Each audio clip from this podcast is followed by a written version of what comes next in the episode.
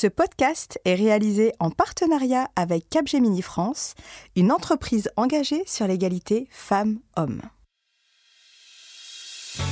Bonjour à toutes et à tous et bienvenue dans Ma Juste Valeur, le podcast référent en matière d'égalité salariale qui vous apprend à déterminer, assumer puis défendre votre juste valeur sur le marché du travail.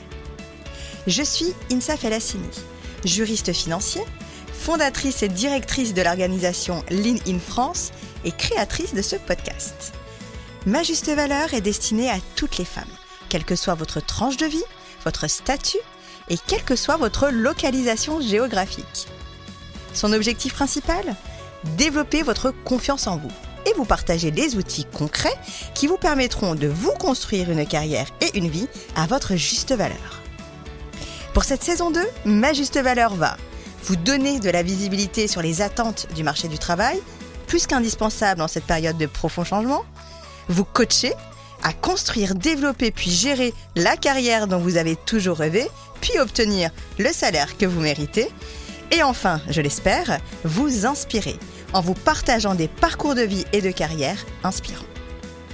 Deux fois par mois, je partage mon micro avec des DRH, des directrices RSE, des acteurs et des actrices du monde économique, des personnes inspirantes, des juristes en droit du travail ou des expertes en développement et gestion de carrière. Vous êtes prêtes? Alors place à l'épisode.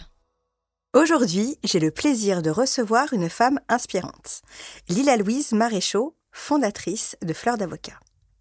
Avocate de formation, Lila Louise exerce durant deux ans et demi en droit pharmaceutique avant de raccrocher la robe pour s'intéresser au bien-être au travail dans la profession d'avocat et débuter son aventure entrepreneuriale, Fleur d'avocat. Elle initie Fleur d'avocat à travers un podcast dans lequel elle interviewe des avocats épanouis afin de comprendre leur recette personnelle du succès. Puis, évolue naturellement vers une offre de formation destinée à les accompagner dans la création d'une vie professionnelle qui leur ressemble. Bonjour Lila Louise. Bonjour Insaf. Comment vas-tu? Ça va, je te remercie et toi? Oui, très bien. Alors je crois comprendre que pour l'instant, enfin plutôt en ce moment, tu es dans une période assez chargée puisque l'agenda euh, de Fleur d'avocat euh, est, euh, est en pleine évolution et est très chargé. Alors comment tu te sens par rapport à tout ça? Écoute, euh, c'est une période très excitante et à la fois assez effrayante. Je t'avouerai que là, entre le tournage des vidéos de formation début septembre et ensuite j'enchaîne là avec la préparation de l'audit qualité pour euh, obtenir la certification Calliope, je suis un petit peu sous l'eau, mais je suis très contente de ces échéances qui passent les unes après les autres et j'ai surtout hâte de pouvoir délivrer les différentes formations à mes clients. En tout cas, euh, je suis ravie et on est ravis. Euh, toute l'équipe de Ma Juste Valeur est ravie de te recevoir aujourd'hui. Euh, Lila Louise, ton parcours est très inspirant. Tu étais avocate en droit pharmaceutique, avec a priori une carrière qui s'annonçait prometteuse. Pourtant, à un moment donné, tu décides de raccrocher la robe, alors que Dieu sait le nombre de sacrifices qu'il faut endurer pour décrocher le Graal qu'est le barreau. Celles qui savent savent. Et tu décides d'opérer un virage à 360 dans l'entrepreneuriat. Du coup, Lila Louise, j'aimerais savoir quel a été ton déclic et la genèse de cette reconversion qui arrive euh, relativement tôt dans ta carrière finalement. Écoute, plus que un déclic, ça a été une série de déclics à un moment euh, dans le cadre de mon exercice comme avocate. Il se trouve que j'étais dans une collaboration dans laquelle je ne m'épanouissais pas particulièrement. Tu vois, je, bloque, c'est l'inconscient qui parle. Euh, et donc j'ai commencé à réfléchir à le fait de quitter ce cabinet. Et à ce moment-là, euh, j'ai envisagé le fait de euh, changer de cabinet, le fait de changer de spécialisation, le fait de continuer euh, dans le droit de la santé, mais plutôt que de défendre les laboratoires, d'aller plutôt côté patient, côté médecin. Enfin, j'ai un petit peu exploré plusieurs choses.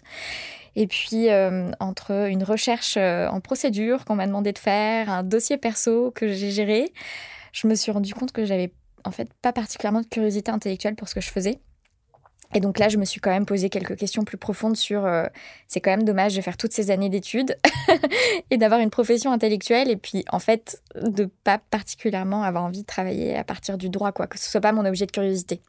Donc c'est là qu'a été le vrai déclic vers la reconversion, c'est-à-dire le fait de quitter la robe Et bon, me concernant, c'est vrai que les études de droit ont été exigeantes, mais hum, je ne l'ai pas vécu comme une série de sacrifices non plus. Mm-hmm. Et c'est vrai que on investit beaucoup de temps, mais je me dis, euh, par rapport à ce que ça représente dans une vie professionnelle, je vais quand même pas rester là-dedans juste parce que c'est un acquis et que c'est sécurisant. Alors, tu as le courage quand même, euh, au bout de deux ans et demi, de, voir la vérité en face et de, te poser les bonnes questions, te dire, en fait, aujourd'hui, moi, je me sens pas, pas épanouie ou peut-être même pas du tout épanouie dans ce que je fais.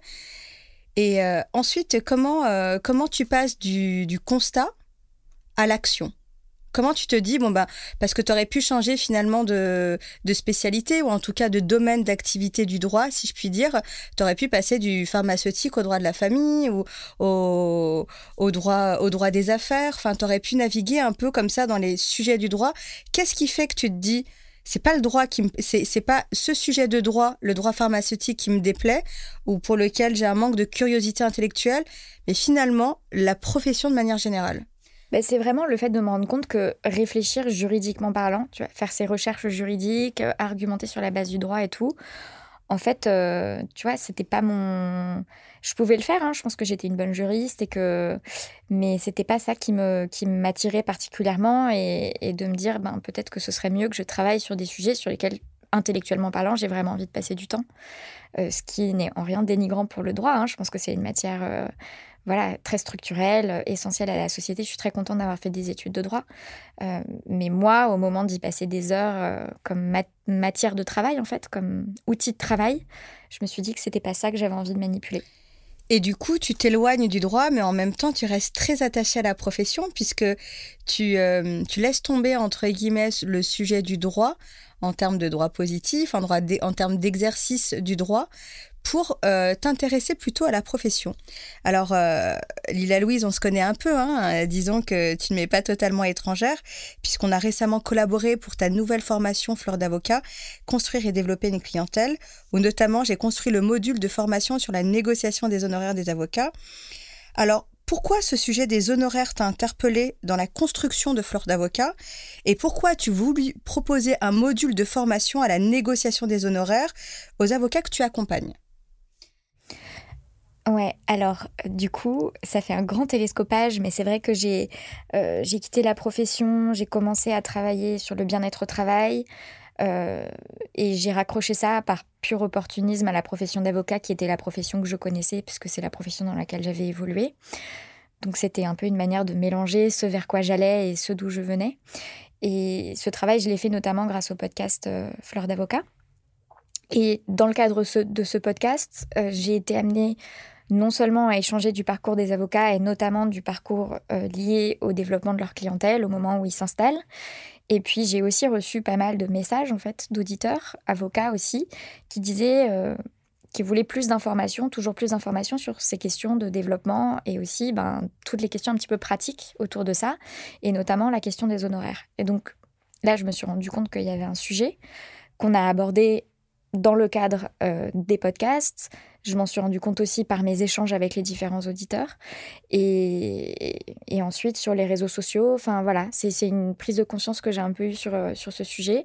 Et donc, ça m'a paru assez évident au moment de construire cette formation sur le développement de clientèle que je voulais être une formation assez à 360 sur les différentes questions à se poser euh, et surtout sur euh, euh, voilà comment est-ce que on construit son développement et, et, qu'on gère son activité entrepreneuriale finalement et parmi ces questions bien il y a le fait de savoir se présenter il y a le fait de construire son offre de service il y a bien évidemment le web marketing le réseautage toutes ces questions là mais au fur et à mesure de tout ça il y a des clients qui viennent et à ce moment là se pose la question de combien est-ce que je fais payer mes services. Mhm. Et, donc, euh, ça me paraissait complètement en fait intégrer le sujet de la formation et, c'est pour ça que je t'ai Tu as bien fait.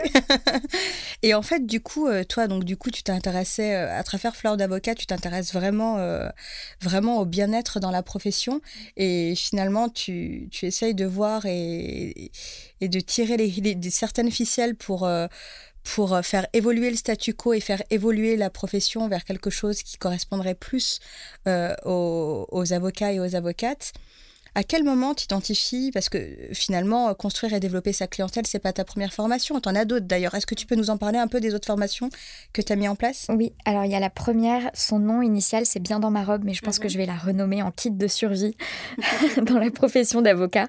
Ce sera plus parlant, euh, dans lequel on aborde un petit peu euh, globalement les questions à se poser pour dessiner son exercice de la profession d'avocat un peu mhm. idéal, des outils plus de développement personnel avec aussi euh, une approche plus stratégique et systémique, avec une analyse de son environnement professionnel notamment, et euh, une approche sur la gestion des conflits, euh, notamment avec pour ambition d'apaiser un petit peu les relations entre les avocats et leurs équipes, et notamment leurs managers. Euh, donc ça, c'est la première formation. La deuxième formation, elle s'appelle euh, Confiance en soi, mhm.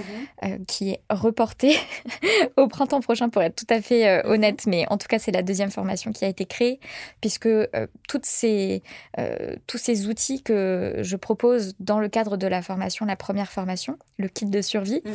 eh bien, ils demandent quand même un minimum de confiance en soi. Et mes clientes me disaient, ben, parce que mes clients sont majoritairement des clientes, il faut le dire. Mhm. Mais ils disaient, bah oui, mais pour faire tout ça, il faut avoir confiance en soi. Donc, du coup, ok, je vous sers sur un plateau cette deuxième formation. Et enfin, cette formation sur le développement de clientèle, effectivement. Comme quoi, tout est lié finalement et tout revient à la confiance en soi. Ce qui est assez euh, intéressant quand on n'est pas, quand on ne connaît pas la profession, on la connaît de très loin à travers des séries, notamment comme Suits, euh, etc. On a l'impression que les avocats et les avocates, euh, c'est soit de good wife, hyper, hyper bien dans leur euh, soit Harvey Specter, euh, qui ont une confiance en eux euh, indéboulonnable.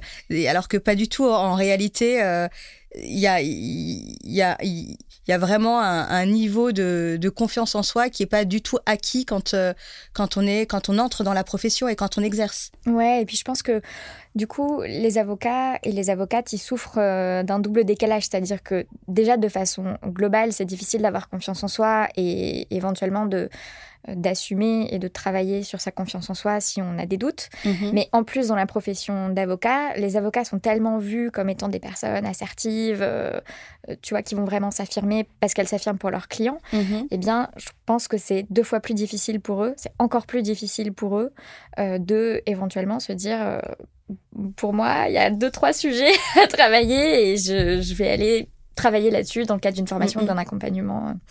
Mais c'est sûr que c'est à la base de tout. Et d'ailleurs, moi, c'est vrai que mes formations, pour le moment, c'est des packages de formation d'une certaine manière, le kit de survie, la confiance en soi, le développement de la clientèle.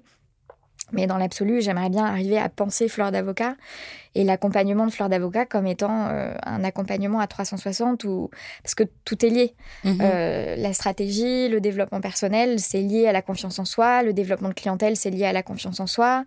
Euh, pour développer sa clientèle, il faut avoir des notions de stratégie et plus d'état d'esprit. Enfin, je trouve que c'est très difficile en fait de séparer les différents sujets.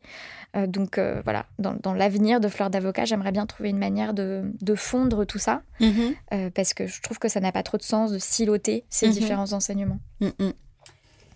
Lila Louise, je trouve que le positionnement de Fleur d'avocat est très innovant. Il est voire, même, on pourrait dire, avant-gardiste, puisque euh, ces sujets-là de bien-être au travail, d'équilibre vie pro, vie perso, de négociation des honoraires, eh ben, finalement, ils ne sont pas abordés à l'école du barreau. Pour reprendre une image que j'utilise souvent, après leur formation, les avocats et les avocates se retrouvent très souvent dans le bain du monde de l'avocature, avec ce qu'il comporte de singularité et de spécificité, en termes notamment de culture de la profession et de mode de fonctionnement des cabinets d'avocats qu'on connaît bien. Pourtant, on leur a jamais appris à nager. Est-ce que finalement, on peut dire qu'on fait euh, toutes les deux parties d'une génération qui n'accepte plus le statu quo, l'ordre établi, et que l'on a décidé de ne plus attendre, de se retrousser les manches et d'opérer des changements par nous-mêmes, comme toi, hein, Lila Louise, qui a décidé de te retrousser les manches, de changer la profession d'avocat de l'intérieur, en mettant en lumière ces sujets et en apportant des solutions concrètes à travers tes formations?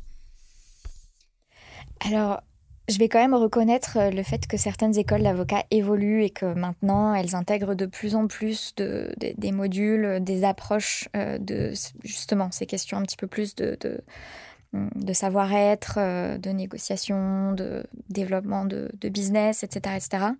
Même si je pense que la difficulté avec ces sujets-là, et c'est pour ça que moi, je destine principalement mes formations aux avocats en exercice. Mhm. C'est que je pense que tant que tu n'as pas expérimenté la situation, c'est très difficile de travailler dessus de manière théorique.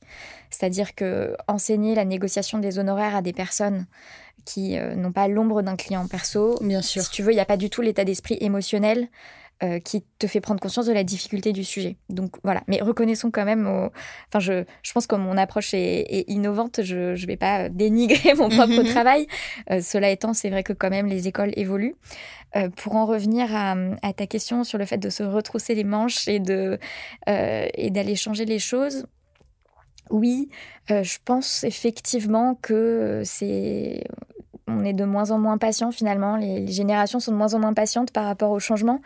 Et encore, euh, voilà, nous, il y a notre génération, mais quand on regarde ceux qui ont 15 ans, qui ont 20 ans, toutes leurs actions par rapport à l'environnement, je trouve ça assez inspirant parce que pour le coup, euh, il y a cette vraie volonté de ne pas vouloir attendre que les choses euh, changent. Après, c'est difficile quand même de généraliser. Moi, ça a été. Je sais pas, tu vois, si j'ai perçu mon parcours comme étant OK, maintenant je vais me retrousser les manches et je vais changer les choses de l'intérieur. tu vois, je pense que ça s'est fait de manière beaucoup plus progressive et. hum, Mais il y a quand même une volonté d'action dans ce que tu fais parce que, encore une fois, tu tu t'aperçois qu'il y a un peu euh, une case manquante euh, dans, dans le parcours d'un avocat. Euh, C'est vrai que, bon, même s'il faut rendre à César ce qui est à César et que l'évolution ne se fait pas du jour au lendemain euh, et que euh, certains barreaux sont peut-être plus actifs que d'autres et sont peut-être plus euh, au changement, à l'innovation, enfin, peut-être pas à l'innovation, mais à la métamorphose, entre guillemets, en tout cas à l'évolution que d'autres.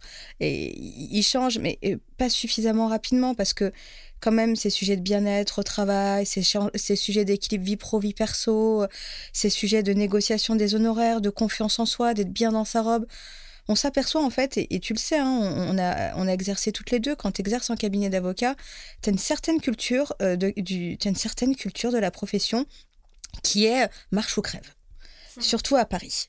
Euh, moi, j'ai exercé à Lyon. euh, c'est vraiment un peu euh, marche ou crève. Donc, il faut y aller. On, c'est une éducation à la dure, vraiment spartiate limite, où voilà, tu es là pour apprendre. On sait que tu vas en, tu vas en baver pendant cinq ans, mais le graal, c'est qu'à bout de cinq ans, tu pourras tu pourras accéder à des super postes dans le secteur privé, où tu pourras éventuellement devenir associé, même si c'est compliqué de le devenir au bout de cinq ans, mais au moins off counsel.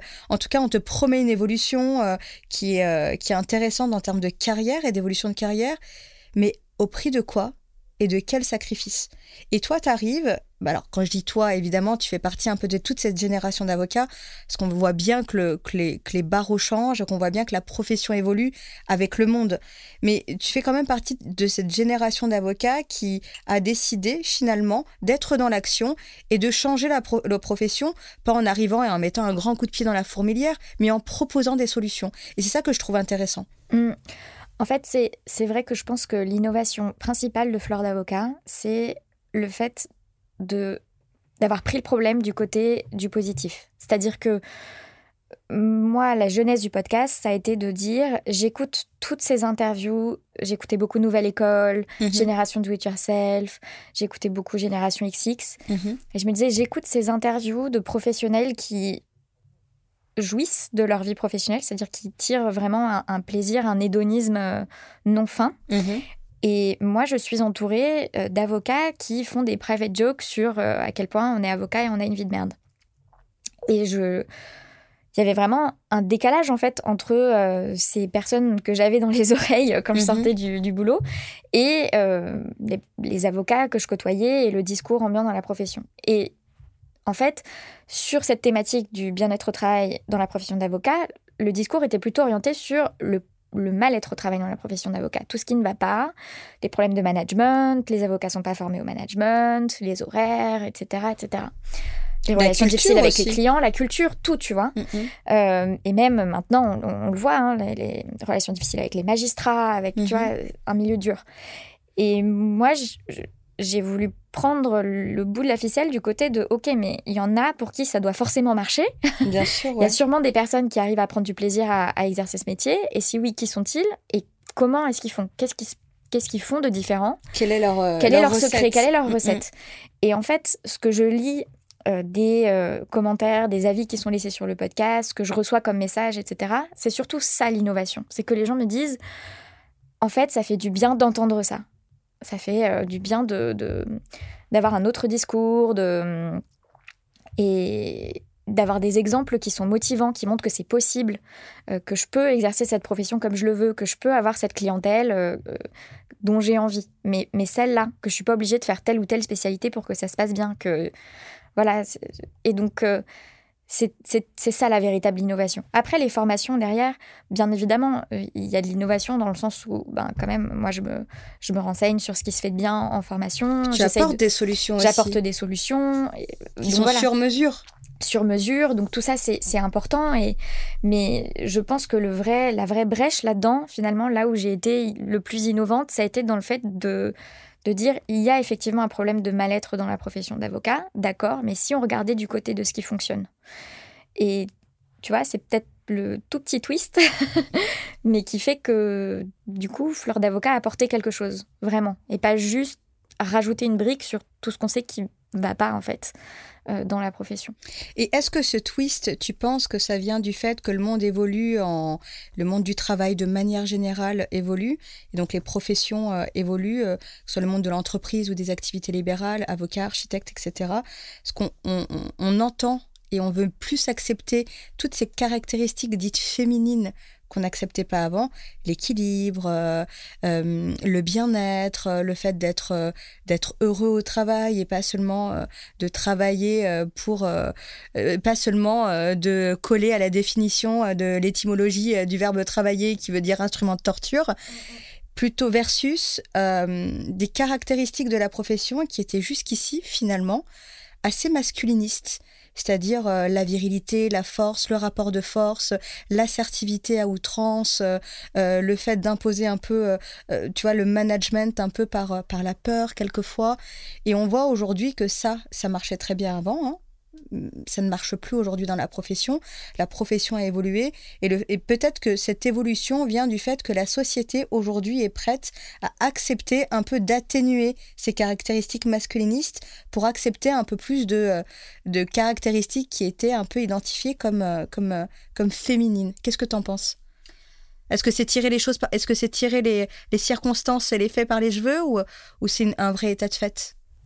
Écoute, euh, je ne suis pas sociologue, mais effectivement, euh, si je devais un petit peu tâter la température, je dirais que la profession d'avocat n'échappe pas euh, globalement à, effectivement, au fait que elle se féminise de plus en plus, et donc nécessairement, peut-être les femmes s'affirment plus et, et, infusent plus de leur de leur culture, de, de ce que la société a fait d'elle, on va dire. Mm-hmm. Donc c'est donc ces fameuses qualités plus féminines, même si je suis assez euh, dubitative sur ce côté euh, qualité féminine, qualité masculine.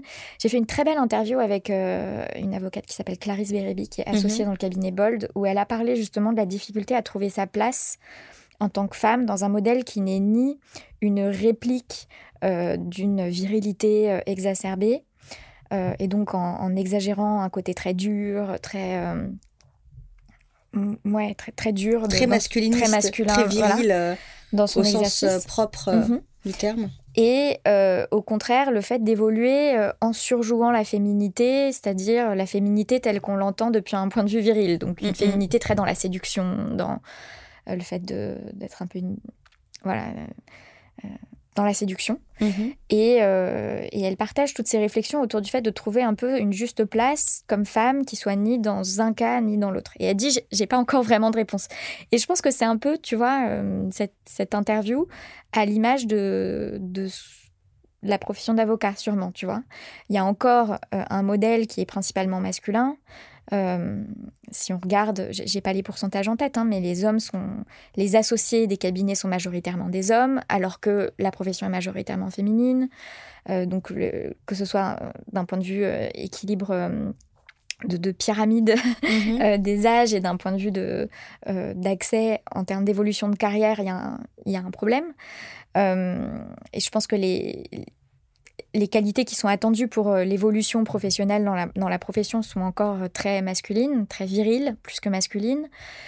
Euh, après, on voit quand même de plus en plus des femmes s'affirmer et, venir affirmer leur style plus féminin, en tout cas peut-être plus doux. Mais je me demande si, tu vois, pour beaucoup, ça passe pas finalement par le fait de, de créer leur entreprise de leur côté, de s'installer. ouais.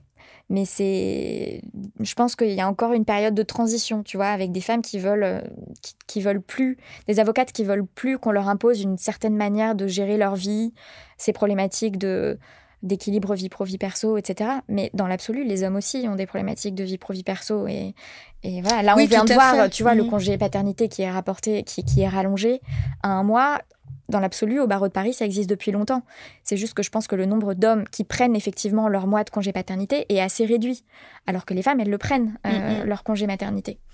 Donc on est dans une espèce de transition encore un peu pénible où c'est dur de trouver sa place, mais de plus en plus d'avocats et d'avocates, je pense, ont confiance dans le fait qu'ils n'ont plus à subir un certain modèle euh, Effectivement, on voit très bien une évolution, une évolution que ce soit au niveau des femmes, mais également au niveau des hommes, on n'en parle pas suffisamment, mais effectivement, euh, on voit que beaucoup d'avocats ne se reconnaissent plus un peu dans ce modèle où euh, de l'avocat qui donne tout, euh, tout à son cabinet et qui, qui a sa femme qui est dans un schéma avec une, une épouse à la maison, qui s'occupe de la logistique des enfants et de la vie familiale, et lui de la vie professionnelle, enfin, tu vois, des vies complètement décorrélées les unes, les unes des autres, et que les hommes aujourd'hui aujourd'hui avocat et, d'autant plus cette nouvelle génération d'hommes qui arrivent euh, se désolidarisent de plus en plus du modèle qui, euh, qui nous est euh, imposé, en tout cas qui nous a été imposé jusqu'ici, qui est d'un, enfin, avec des injonctions et, et, qui est fortement infusé de, des caractéristiques dites masculinistes, tu vois. Et ça, c'est plutôt une bonne chose moi, ce que je trouve intéressant dans ta démarche, Lila Louise, c'est que, encore une fois, vraiment, euh, tu as vraiment cette, ce côté avant-gardiste où, euh, où tu écoutes un peu euh, ton environnement et tu te dis, OK, je vais comme j'ai décidé euh, d'agir sur quelque chose qui me déplaît. Tu sais, on dit toujours et la sagesse de changer les choses que tu peux et d'accepter les choses que tu ne peux pas changer. Et toi, finalement, euh, dans une profession, enfin, effectivement, tu ne t'es pas dit du jour au lendemain, je vais changer la profession d'avocat. Moi, Lila Louise, j'arrive sur mon cheval blanc. Euh, pour tout chambouler et vous apporter la bonne parole. Mais finalement, step by step, tu vois, euh, tu, es vraiment actrice du changement. Tu débutes avec un podcast où tu interviews des avocats, donc tu montres finalement qu'il y a quelque chose d'autre qu'un mal-être dans la profession, qui est certain, hein. on va pas se le cacher, mais il y a quand même une alternative qui est le bien-être. Ensuite, tu, tu passes à l'étape supérieure en proposant des solutions pour se découvrir un bien-être, pour implémenter un bien-être dans, sa, dans, la profession et dans son appréhension de la profession. Et finalement, tu avances comme ça. Donc, je trouve ça hyper intéressant. Et ce que j'aimerais essayer de, de, de, connaître à travers cette interview, c'est est-ce que tu t'es dit dès le départ, je vais changer les choses parce que c'est mon caractère et parce que voilà, moi, j'ai plutôt un caractère qui met les mains dans le cambouis et qui met un coup de pied dans la fourmilière Ou est-ce que c'est vraiment la force tranquille, comme l'eau, qui finalement avance, mais euh, dont l'avancée ne, peut pas, ne peut pas être arrêtée Quelle question euh, Non, j'avais pas du tout l'ambition de changer les choses en commençant ce podcast. C'était de la curiosité. Moi, je pensais à ce stade. Mais quel est ton objectif quand tu débutes ce podcast Quand je débute ce podcast. Est-ce que tu en as Est-ce que tu n'en as pas J'en ai pas vraiment. Je me dis, euh, je vais m'interroger à ça. Il y a des gens qui font des podcasts. J'ai qu'à faire ça sous forme de podcast. Et voilà. Et moi, à ce stade-là, je pensais que euh, je pensais que j'allais chercher du travail dans un cabinet de conseil en RH ou en management et éventuellement, pourquoi pas, développer une clientèle pour eux euh, euh, auprès des avocats. Mais j'étais pas, tu vois, j'étais pas du tout dans une logique de changer les choses. Et puis, c'est vrai qu'ensuite, quand j'ai commencé à diffuser les interviews, ben, il y a eu ces retours quand même très positifs et je, je sais pas, je m'y attendais pas du tout. J'avais jamais trop fait trucs médiatiques avant. Mm-hmm. Donc, euh, donc voilà, donc non. Euh, je... Après, je pense que j'ai quand même un caractère assez euh, entreprenant.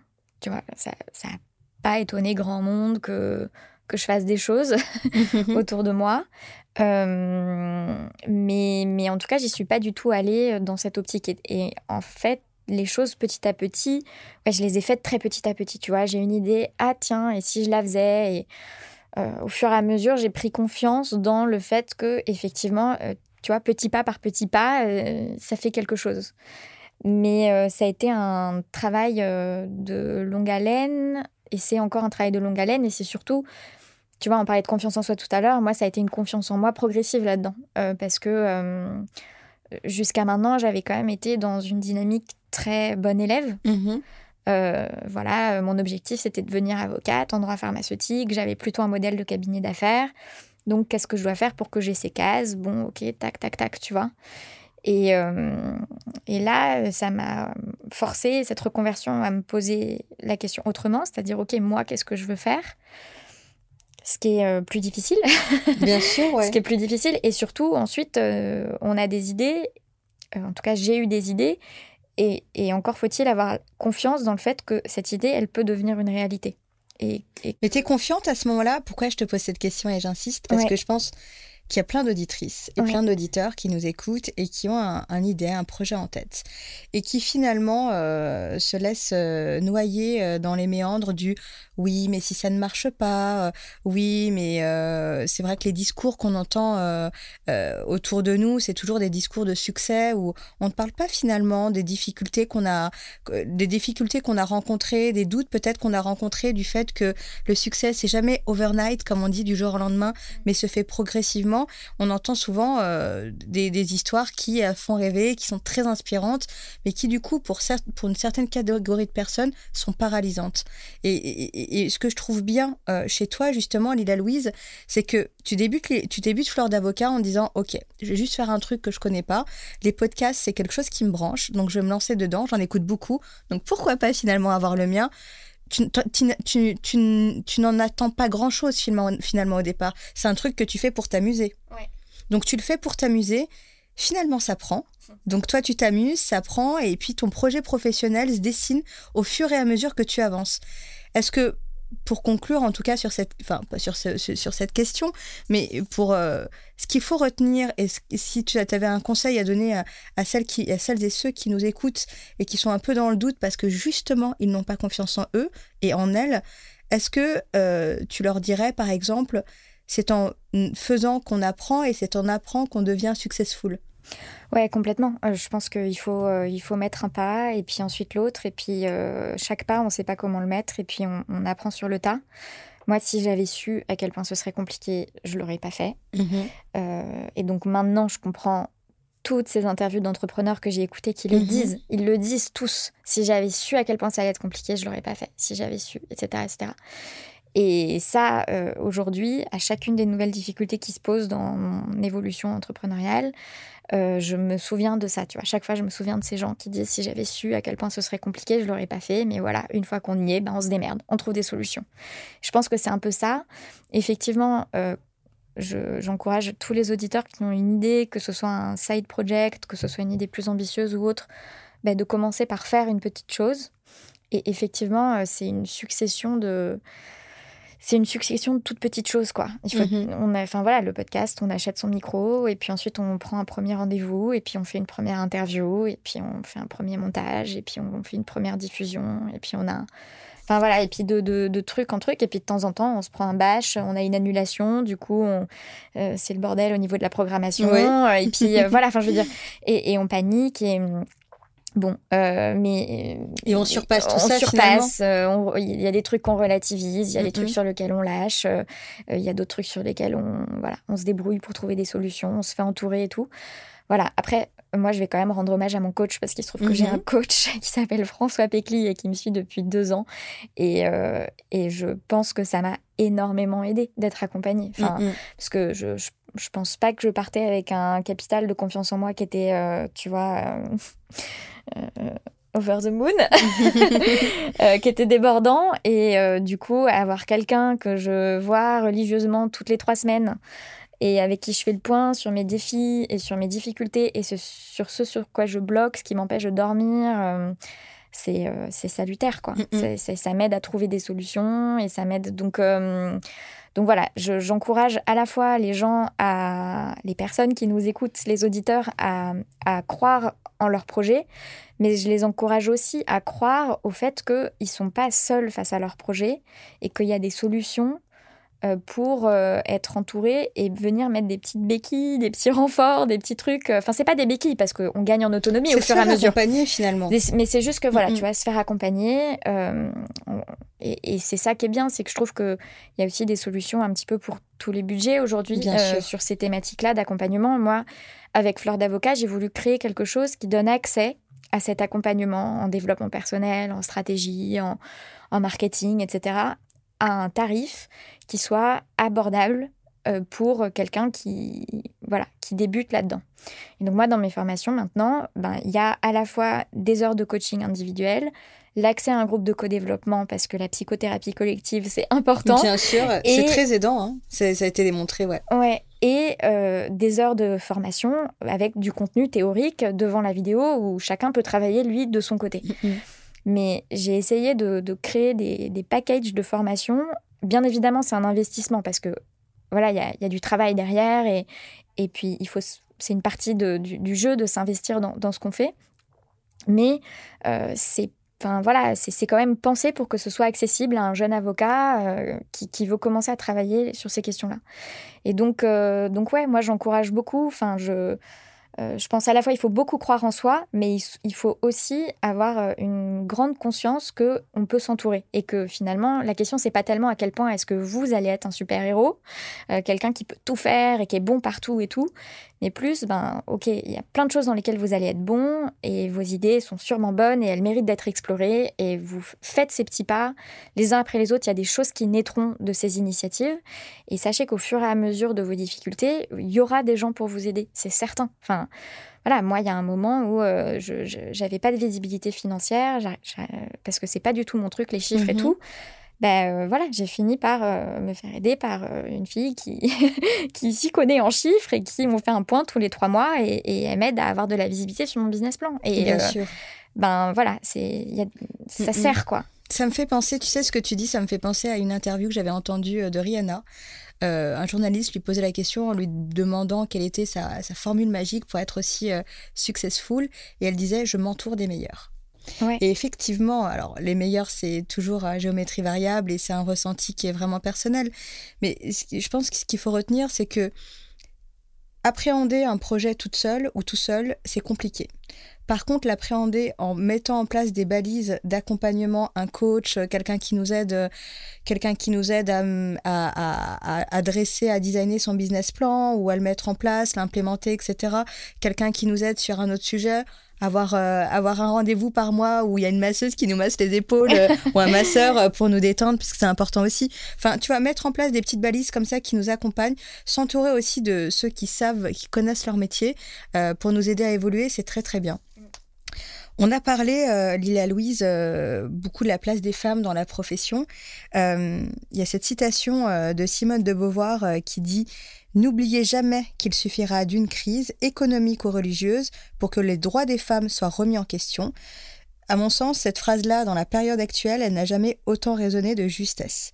comme, comme je l'ai dit, c'est une période vraiment très, très anxiogène en termes d'incertitude sanitaire et économique le retour que j'ai de manière générale et le feedback des femmes, c'est qu'elles ont la crainte de voir les inégalités, notamment salariales, se creuser, sous couvert par exemple de coupes budgétaires et de participation à l'effort collectif.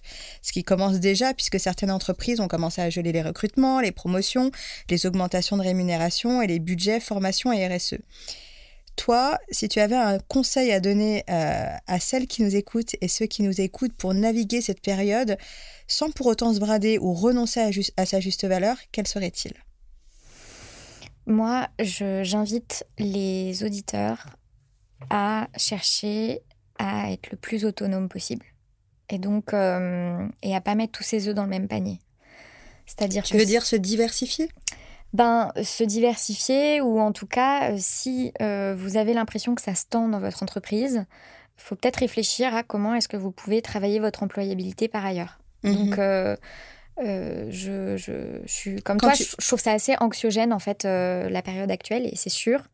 Cela étant, et moi je suis très admirative, j'ai des amies féministes engagées, militantes, et je suis très admirative de leur combat. Moi je suis incapable de mettre cette énergie dans, dans un combat politique comme ça. Euh, euh, voilà. Cela étant, euh, si vous attendez que ça bouge du côté des financements qui sont débloqués par je ne sais pas quel ministère, si vous attendez que ça bouge du côté de la politique RSE de votre entreprise, si vous attendez que la culture change pour combler le gap entre votre rémunération et celle de votre collègue de même expérience que vous, en fait, il se passera rien.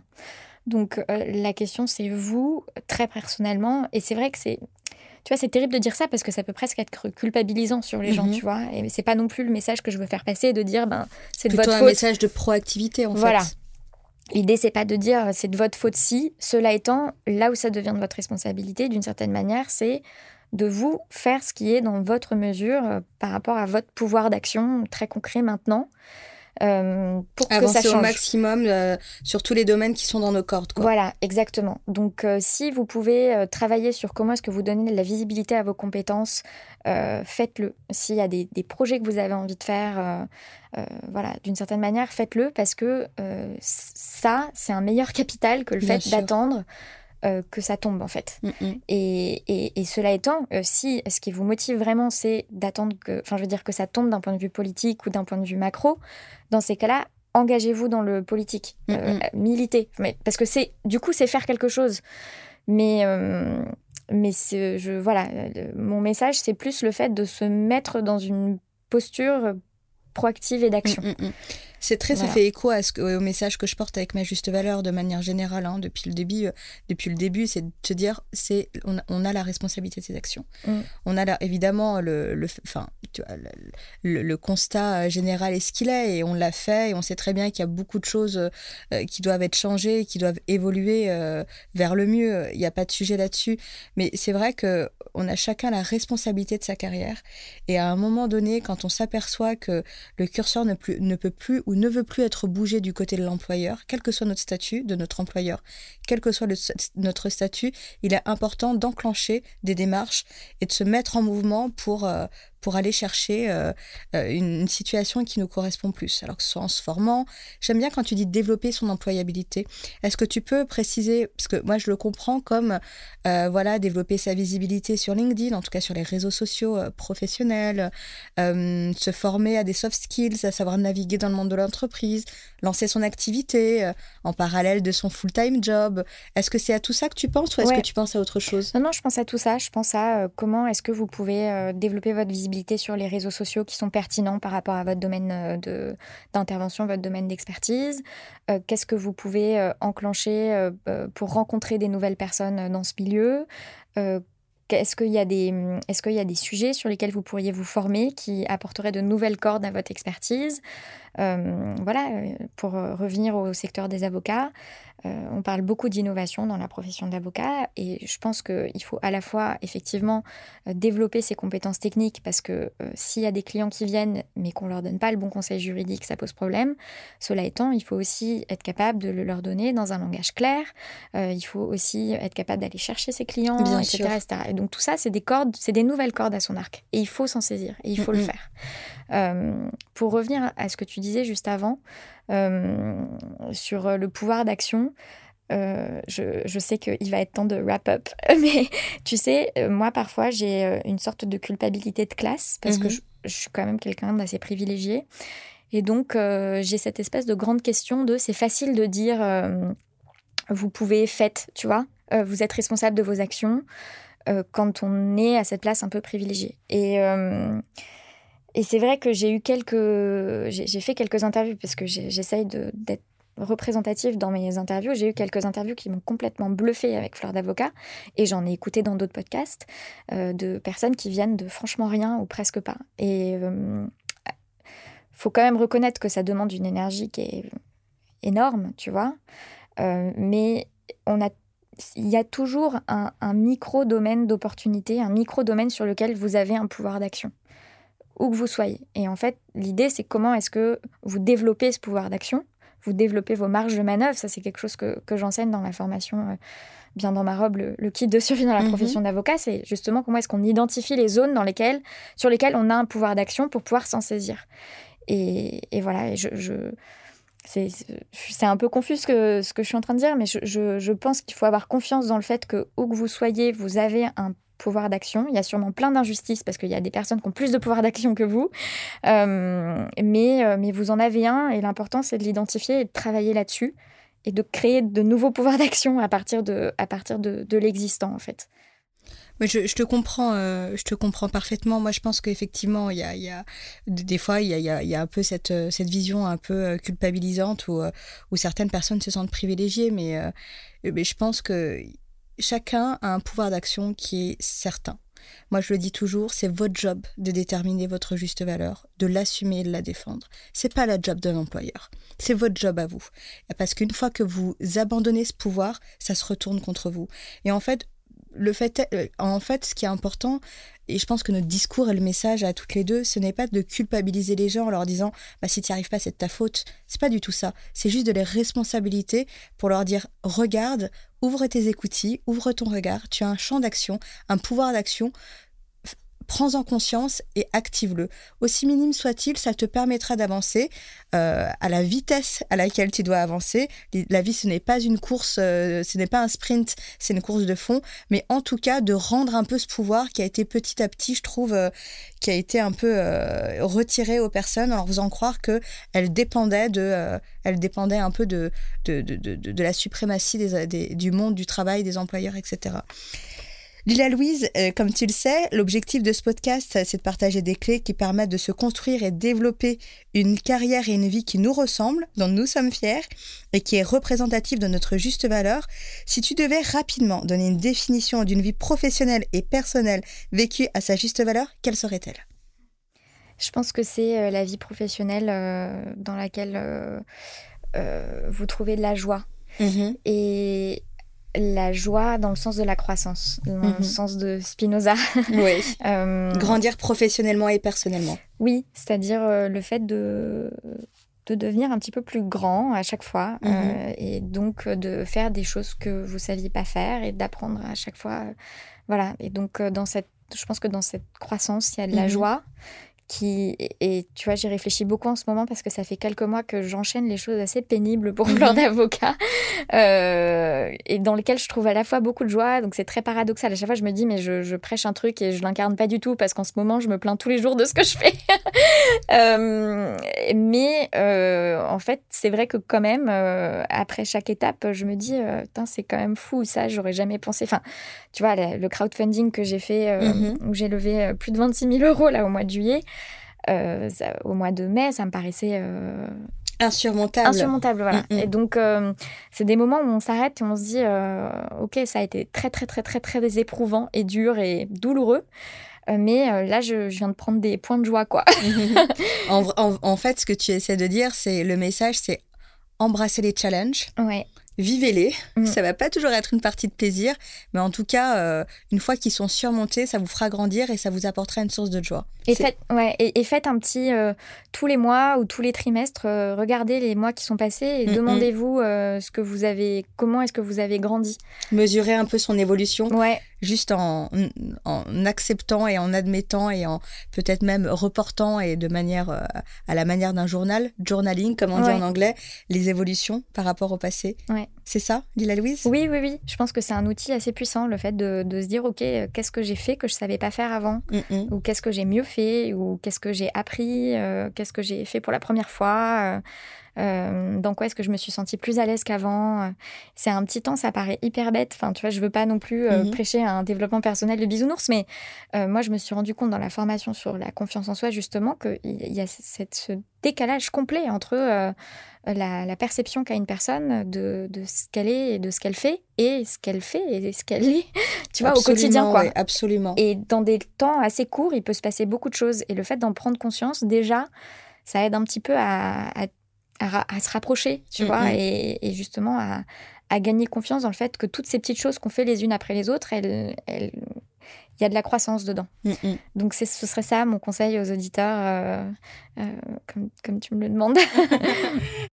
Lila Louise, merci. Ce fut très intéressant et très inspirant. Euh, nous avons été ravis et j'ai été personnellement ravie euh, de t'accueillir euh, dans un épisode de Ma Juste Valeur, de te découvrir un petit peu plus et, et d'apprendre à te connaître. J'espère que les auditeurs et les auditrices vont apprendre à te connaître et ont appris également à te connaître. N'oubliez pas, vous pouvez retrouver Lila Louise sur toutes les plateformes d'écoute, Fleur d'avocat. Et elle a également ses formations. N'hésitez pas à visiter le site de Lila Louise qui est fleurdavocat.com. Lila Louise, encore une fois, merci. Merci beaucoup à toi, Insaf, pour l'invitation. À bientôt. À bientôt. Cet épisode vous a plu? Sachez que Ma Juste Valeur, c'est un podcast, mais aussi un outil 360 qui a pour objectif de renforcer les politiques d'égalité salariale. Il est composé de plusieurs formations e-learning à destination des entreprises, des écoles et universités, des pouvoirs publics ou encore à toutes celles qui veulent avancer dans leur carrière. Si vous souhaitez agir concrètement sur les inégalités salariales, améliorer et développer votre politique d'attraction et de rétention des talents, préparer et outiller vos étudiants et étudiantes à la dure réalité du marché du travail et du monde de l'entreprise, ou encore sortir de la salle d'attente de votre vie et vous construire enfin une carrière à votre juste valeur, contactez-nous. hello majustevaleur.com et pour toutes celles et ceux qui souhaitent soutenir ma juste valeur, vous pouvez noter ce podcast en indiquant bien sûr 5 étoiles. Partagez, relayez et nous suivre sur les réseaux sociaux ma juste valeur. Enfin, souvenez-vous, c'est votre job de connaître votre juste valeur. Alors, déterminez-la, assumez-la et défendez-la.